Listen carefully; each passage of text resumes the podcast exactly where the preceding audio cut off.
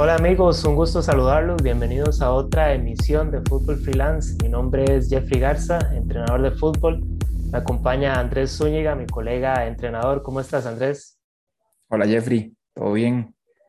Qué bueno, qué bueno. Bueno, tenemos una nueva entrega eh, hoy de un tema que muchos han estado esperando, que es el inicio del campeonato nacional en las categorías U15, U17 y U20 en Costa Rica. Eh, Andrés, que eh, va a participar con eh, Liga Deportiva Alajuelense en la categoría U15, nos va a contar un poco del inicio de ese, de ese campeonato. Y me imagino que ya ansioso por empezar de nuevo, volver a las canchas, Andrés. Claro, Jeffrey. Bueno, por dicha tenemos esta, esta ventana ¿verdad? Eh, donde finalizó el último torneo que tuvimos de divisiones menores. Eh, pero bueno, lo importante es que ya eh, volvemos otra vez a, al fútbol, que es lo que, lo que a todos nos, nos gusta, ¿verdad? Inicia el próximo 26 de septiembre, ¿cierto? El campeonato. Sí, correcto, Jeffrey. Ya hizo un comunicado oficial, una FUT, ya envió el comunicado oficial de que se inicia el torneo el 26 de septiembre. Eh, hay una, eh, una expectativa interesante. Eh, parece que hay un cambio de formato. El último formato que hubo en el 2020 fue un formato de dos grupos que se suponía que se hacía por nivel de competencia donde en un grupo estaba la Liga Saprissa y Herediano, y en otro grupo estaban los equipos no tradicionales o no grandes, ¿verdad? Y donde en divisiones menores sí se nota mucho la diferencia entre un equipo tradicional y un equipo no tradicional, ¿verdad? Eh, ahora el formato es diferente, es de tres grupos, eh, conformado por cuatro equipos, y se hace por, por tema de regional. Esto por el tema del COVID, ¿verdad? Y los desplazamientos. Y, entonces se hace por región. Eh, no estamos todavía claros en cuál va a ser la, el, el, la conformación de los grupos. No, no, nos han informado todavía. Esperemos que pronto nos informen y sobre todo ya para tener el calendario para, para tener un poco más claro cuáles son los equipos que nos tocan y, y lo del tema del calendario, ¿verdad? Bueno, hay que aclarar que este torneo eh, tiene la peculiaridad de que debe seguir protocolos sanitarios que también se les, se les estarán extendiendo a los equipos, a los jugadores para que eh, se cumplan y deben jugar en, en, canchas previamente ya aprobadas por, por Foot, ¿verdad? Eh, que también deberán seguir estrictos protocolos, no precisamente los estadios, ¿verdad? Porque no es tan común que los equipos en estas categorías jueguen en los estadios que también juegan los, los equipos de primera división. Cuéntenos, eh, Andrés, un poco de, de esa conformación de, de, de los equipos. Eh, es, ¿Los equipos son un reflejo de los equipos en primera o, como dice usted, hay diferencias abismales más notorias en, la, en las ligas menores? Ok, vamos a ver, Jeffrey. Bueno, yo que he estado en las dos eh, caras, ¿verdad? Tanto en equipo no tradicional o un equipo tradicional, sí es bastante la diferencia.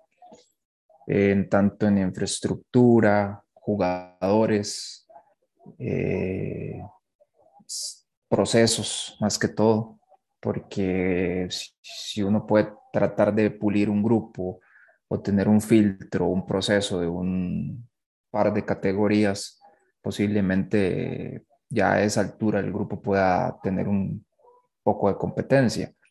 Yo tuve grupos de U13, U15 y U17 en equipos no tradicionales, donde obviamente por un tema económico eh, todos deben de pagar. Eh, se les cobra su uniforme, se les cobra su mensualidad eh, no estoy diciendo que eso esté bien, ¿verdad? Simplemente lo que se hace. Eh, aparte de eso, los chicos tienen que cubrir sus gastos de transporte y alimentación cuando juegan fuera, cosa que no ocurre en, en los equipos tradicionales, ¿verdad? O como Herediano, la Liga, Saprissa y Cartaginés. donde el club se encarga del transporte, se encarga de la alimentación, donde tienen canchas de entrenamiento, donde tienen implementos, eh, balones y sobre todo eh, profesionales eh, altamente capacitados, ¿verdad? A veces estos equipos no tradicionales contratan entrenadores que están iniciando o educadores físicos que se acaban de graduar y tienen por requisito su licencia C y por ende pueden dirigir y pero entonces todos estos factores influyen en que los equipos tengan esas diferencias. A veces se nota, sobre todo se nota mucho, no tanto en las categorías más grandes, se nota mucho en los prospectos. En los prospectos sí se ven las diferencias de, de muchos goles, a veces de 5, 6, 7, 8 goles, eh, sobre todo en las categorías más pequeñas. No te digo que en las categorías más grandes de las nombradas élites no se dé, porque sí se da. Por eso fue que se hizo este formato donde eh, los equipos tradicionales más fuertes estaban en un lado y los equipos no tradicionales un poco más débiles al otro lado. Porque si te puedo decir, te voy a poner un ejemplo, San Carlos siempre ha tenido buenos equipos y no es un equipo tradicional, pero siempre ha tenido buenos equipos, ha tenido buenos procesos, sobre todo en U15 y U17, porque ellos hacen procesos de juegos nacionales muy buenos entonces tienden a tener su estructura, su estadio, eh, y esto les beneficia. Aparte de que eso es una cuna de jugadores, es, una cuna grande de jugadores también. Andrés, ¿y cómo es, cómo es la preparación en, en, en estas categorías? ¿Se realiza también una, una pretemporada? ¿Se realiza una selección de jugadores? ¿Hay fichajes? ¿Cómo, cómo se maneja esa, esa preparación, ¿no? Si, si la comparamos con, con, la primera división. Ok, vamos a ver, volvemos al tema este de, de las diferencias entre un equipo tradicional y un equipo no tradicional. Un equipo no tradicional, te puedo decir, digamos, cuando yo estuve en la Universidad de Costa Rica, cuando yo estuve en la Universidad de Costa Rica, eh, tuvimos un proceso de, de pretemporada. Hubo tiempo de ver jugadores, eh, fue, un proceso que se trabajó. En Guadalupe tuve un par de procesos que hicimos pretemporada, más o menos como un mes y medio, bastantes fogueos. En U17, categoría 2003, tuve una categoría 2003 U17. Y, y, digamos que sí dimos pelea y pudimos clasificar a la segunda ronda, que es a lo que normalmente uno intenta aspirar, es clasificar, ¿verdad? Eh, ahora con este nuevo formato, que a los equipos no tradicionales se les va a dificultar más porque solo clasifican dos por grupo, ¿verdad?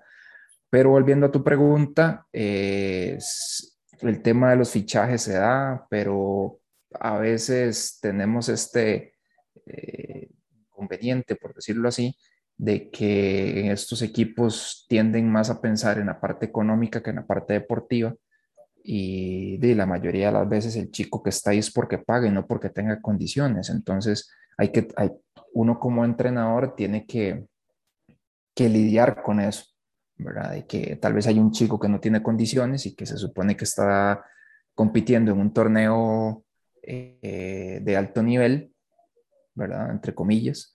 Y, y, entonces esto es un factor que a veces tiende a, a a, tomar bastante diferencia entre, entre lo que pueda ocurrir con un equipo tradicional donde tienes un proceso, donde puedes escoger jugadores, te llegan 40, 50 chicos a una visoría, 60 chicos a una visoría y aunque escojas uno, pero tienes calidad. En un equipo no tradicional te pueden llegar infinidad de chicos, pero si tienes la capacidad de pagar la visoría y pagar la mensualidad y pagar el uniforme, se quedó. Entonces, eh, también es difícil. En, en, estos equipos uno tiene que trabajar con 30, 35 jugadores y son planillas muy altas donde tenés solo media cancha o un cuarto de cancha para entrenar. Es muy difícil. Pero con el tema de la pretemporada, claro, si se hace temporada. Ahora con el tema del COVID creo que eh, ha sido un poco más difícil para ciertos equipos, lo, el tema de los fogueos. El, el equipo tradicional de ahí tienes más espacio, tienes una cancha completa, tienes media cancha, eh, tienes 23 o 24 jugadores, de los cuales 18 son jugadores que te pueden eh, marcar diferencia. Tienes 11 jugadores de campo, cuatro cambios que podrían ser titulares, mientras que un equipo no tradicional tienes 35, 30 jugadores, de los cuales si acaso tal vez puedas tener seis o siete que son chicos que puedan dar competencia, el resto es solo relleno. Y eso ocurre, ¿verdad? Es lamentable porque puedes tal vez tener la posibilidad de tener un chico de una zona eh, urbano marginal o de una zona rural, pero de ahí si no tiene el recurso para pagar, de ahí lamentablemente no puede jugar o no puede estar dentro de la organización. No estoy de acuerdo en eso, nunca lo estuve, pero de ahí lamentablemente así es como funciona. En cuanto a, el tema de los contratos, a partir de los 15 años eh, pueden eh, blindar, por así decirlo, a los jugadores. ¿Cuál es la diferencia de estos eh, contratos en los equipos tradicionales y en los equipos menores, no tradicionales en, Liga Menor? Ok. bueno, se supone que los jugadores firman un contrato o sea, una FUT solicita y que el jugador firme un contrato, ¿verdad? Pero es un contrato de competencia. Hay jugadores que se, ya el club los amarra con un contrato de alto rendimiento, que no es un contrato profesional. Pero en la buena teoría, todos los jugadores, incluyendo jugadores de prospecto, deberían de tener un contrato, ¿verdad? Pero es un contrato de competencia, es un requisito que pide una FUT. Pero eso no significa que el jugador está ligado al club. En el momento en el que el chico quiera rescindir, simplemente se, desinscribe, se elimina de FIFA Connect, que, que sería como el requisito indispensable para participar en el torneo de una fútbol de divisiones menores y puede ser inscrito en otro equipo. Hablemos un poco de la dinámica de, la, de la, competencia. Andrés, este, ¿Cuántas, cuántas vueltas eh, eh, se juegan? Se juega igual a veces como las jornadas de, de primera división que es fin de semana, miércoles eh, o jueves o entre semana y luego fin de semana. Hay más espacio para trabajar. Este, ¿Cuánto tiempo de entrenamiento pueden tener los chicos? ¿Cómo es ya estando en competencia? Bueno, normalmente los, los juegos son de semanas largas. Se juega sábado, sábado o domingo, domingo, ¿verdad? No, no hay juegos entre semana porque una FUT no permite los juegos nocturnos. De hecho, eh, la hora más tarde para jugar fin de semana es 3 de la tarde, no se puede jugar más tarde de esa hora. Y si los equipos tienen una cierta distancia de recorrido, no pueden jugar más temprano de las 10 de la mañana por el tema del transporte, ¿verdad? Mm. Y bueno, el tema del entrenamiento es muy diverso, Jeffrey. Eso depende de la categoría, depende del equipo en el que estés. Por ejemplo, si estás en un equipo no tradicional, eso depende. Normalmente los equipos no tradicionales, las categorías de prospectos entrenan tres veces por semana. Las categorías élite a veces entrenan tres veces por semana por el tema de la cancha, de que tienen que pagar un alquiler y entre menos costos haya, eh, es más beneficioso para el club, ¿verdad? En los equipos tradicionales no tienen ese problema. Se, se, entrena de lunes a viernes, sobre todo las categorías élite. Se entrena de lunes a viernes y su hora y media o dos horas de entrenamiento. Por ejemplo, en la liga se entrena dos sesiones. Hay sesión en la mañana y sesión en la tarde. Sesión en la mañana de campo y en la tarde de gimnasio. Entonces, eh, y básicamente eso, eso sería. ¿Y, y cómo se vive? Eh bueno, hablando de, de un ambiente prepandemia, ¿verdad? Porque evidentemente ya no vamos a contar con público, por lo menos para este campeonato. Pero ¿cómo, cómo se vive el, ambiente en, Liga Menor? Eh, eh, ¿Enciende pasiones igual que, que un partido de, de primera o, cómo, cómo se maneja el público? Oh, es, es, complejo, es complejo porque la afición son los papás, ¿verdad? Entonces, y es peor, creo, porque es como afición que no se puede controlar. Hay cosas que pasan, eh, problemas entre padres de un equipo a otro equipo, eh, insultos. Eh, o sea, yo he visto cosas terribles, ¿verdad? He visto cosas que, que, que, no, que no deberían de pasar en un campo de fútbol, menos en, en, en estas divisiones donde, donde se trabaja con niños y adolescentes que, que como un ejemplo de no a la violencia, ¿verdad? O el fair play, no deberían de ocurrir, pero, pero pasan. Claro que sí se excede un poco, ¿verdad? El tema este de la afición, sobre todo los padres. Eh, hay lugares que sí son difíciles, hay, no voy a decir lugares, pero sí hay lugares que es difícil ir a hacer un partido. Eh, en ocasiones hasta una vez me tocó que la fuerza pública nos escoltara con niños de 13 años, es increíble, pero bueno, esas cosas pasan. Entonces, eh, sí, sí, claro que sí hay, sí hay pasión, sí hay efervescencia. Eh, posiblemente ese torneo sea un poco atípico a eso, ¿verdad? Porque no, no vamos a tener eh, afición, ¿verdad? cuénteme, Andrés, el tema de las elecciones menores. ¿Cuánto, cuánto puede influir este, el buen rendimiento de algún muchacho en estas categorías inferiores para que sea tomado en cuenta en una selección menor? Es difícil eso, Jeff. Es difícil porque digamos que nosotros nos hemos acostumbrado al tema de que los jugadores que deben de estar en la selección son de la Liga Saprissa y Herediano. A veces, y usted lo sabe, hay selecciones menores que se han conformado solamente de Saprissa o solo de la liga, ¿verdad? Entonces, eso ya es un mal que nosotros tenemos y que ha sido muy difícil el poder manejarlo de otra forma, pero, pero, pero ahí está, ¿verdad?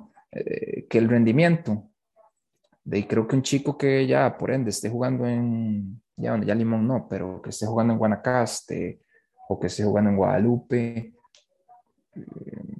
tendría que ser un chico que tenga, o sea, que marque demasiada diferencia. Y para que marque tanta diferencia estaría en un equipo tradicional. Entonces, prácticamente un chico de estos equipos tiene la puerta cerrada, ¿verdad? Es muy difícil que tenga alguna opción.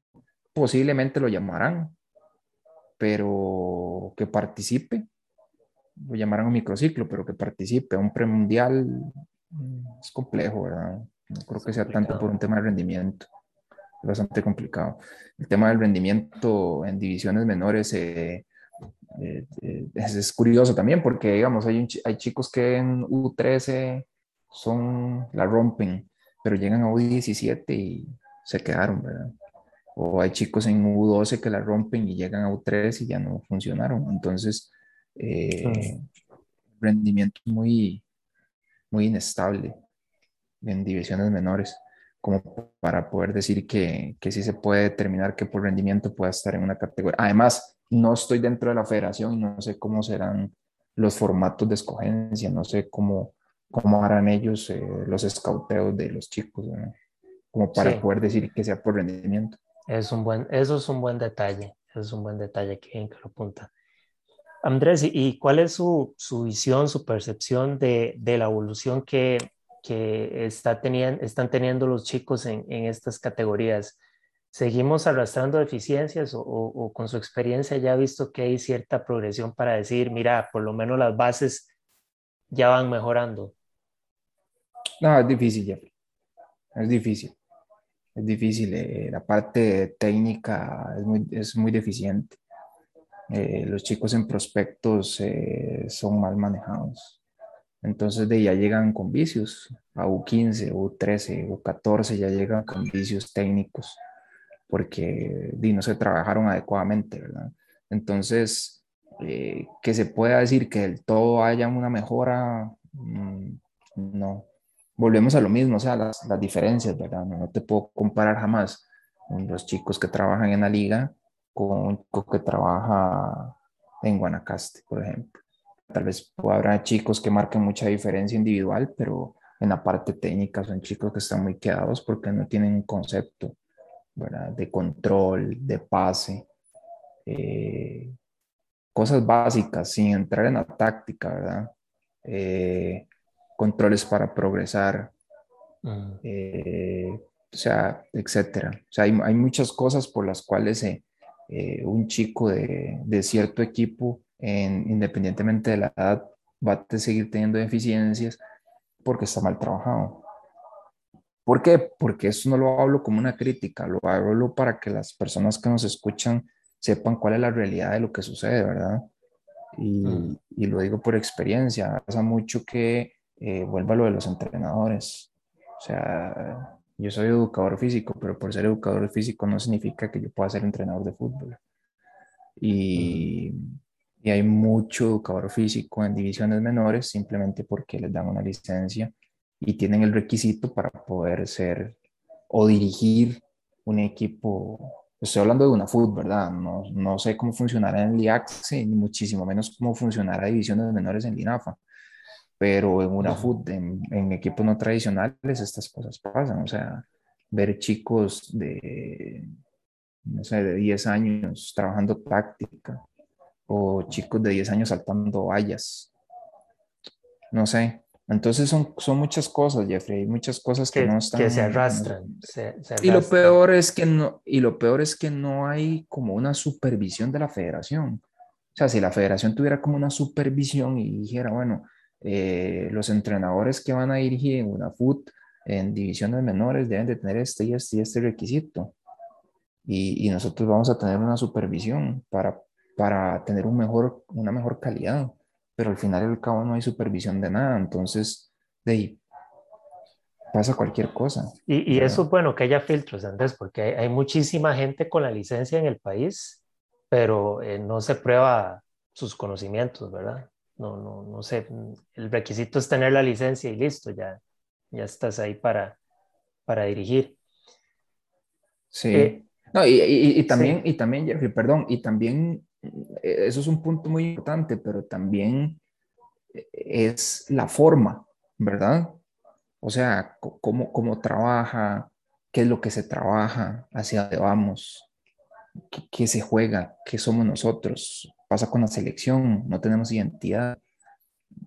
Aquí mm, no tenemos identidad, entonces uno viene con una idea de una cosa, otro viene con una idea de otra cosa y al final no tenemos una base de algo porque la federación, que es el ente, el, mayor ente que hay en, el fútbol de Costa Rica, no tiene un control de eso. Entonces, mm. eh, no, no, no, no, trabajamos a, algo específico, no, no trabajamos bajo objetivos claros, simplemente es el, el hecho de, de, ir y competir y ganar, y si gané soy el mejor, y si perdí soy el peor y, al final los perjudicados son los muchachos, chicos que tal vez tienen un proceso de 5 o 6 años en divisiones menores y, al final es simplemente un engaño. Andrés, tal vez como a modo de cierre, ¿qué tanto es la exigencia en estos torneos eh, eh, menores de una FUT? Pero veámoslo desde el punto de vista de quienes, de quienes son tus jefes o han sido tus jefes, ¿qué objetivos se plantean? Eh, ¿Echan gente por perder un campeonato?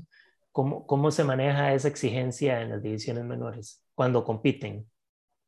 Jeffrey, es que volvemos a eso, ¿verdad? No, no, hay, eh, eh, no hay un ente que regule. Entonces, eh, al no haber un ente que regule a los clubs, entonces ellos manejan sus cosas a su beneficio, lo que te digo de los chicos, o sea, un chico con muchas condiciones, que es de una zona urbano marginal y no tiene la capacidad para poder cobrar una mensualidad de 30 mil colones, que es lo que cobra un equipo no tradicional para que usted pueda participar, y 90 mil colones por un uniforme. Entonces el chico ya quedó descartado, no tiene ninguna posibilidad de nada. Ya íbamos mal. Y peor cuando te dicen que tienes que trabajar con 35 jugadores en un cuarto de cancha y aún y aparte de eso te exigen que tienes que ganar porque ni siquiera tienen claro el concepto de formación, sino de competición en una etapa donde no debe ser así. No, no, no puedes llegar a jugar contra la liga si sos entrenador de Guadalupe y, y que te digan que tienes que ganar. O sea, no puedes ganar. Es, es muy difícil. Y si lo logras es porque tienes dos, tres chicos que tienen talento, o que los conseguiste, o te salieron de, levanté una piedra y salió el chico, o conseguí un padrino para que le pueda pagar la mensualidad de los uniformes, porque me pasó muchas veces, para poder tratar de, competir. Pero por supuesto que hay dirigentes en divisiones menores que, que dicen, no, usted perdió, jale, váyase, usted no, no puede estar aquí, pero no ven el proceso, no ven el trabajo. Trabajar con chicos de 15, 16, 17 años que no saben hacer un control correcto, no saben hacer un pase y tener que empezar otra vez desde cero con estas cuestiones cuando a estas edades uno no debería trabajar eso, ¿verdad? Entonces es difícil, pero, pero por supuesto que pasa, por supuesto que pasa. Claro. Bueno, Andrés, de nuevo agradecerte por, por acompañarme a hacer esta otra entrega de Fútbol Freelance y los esperamos la próxima semana con otro tema interesante que espero que les guste mucho. Ok, Jeffrey, buenas noches, gracias.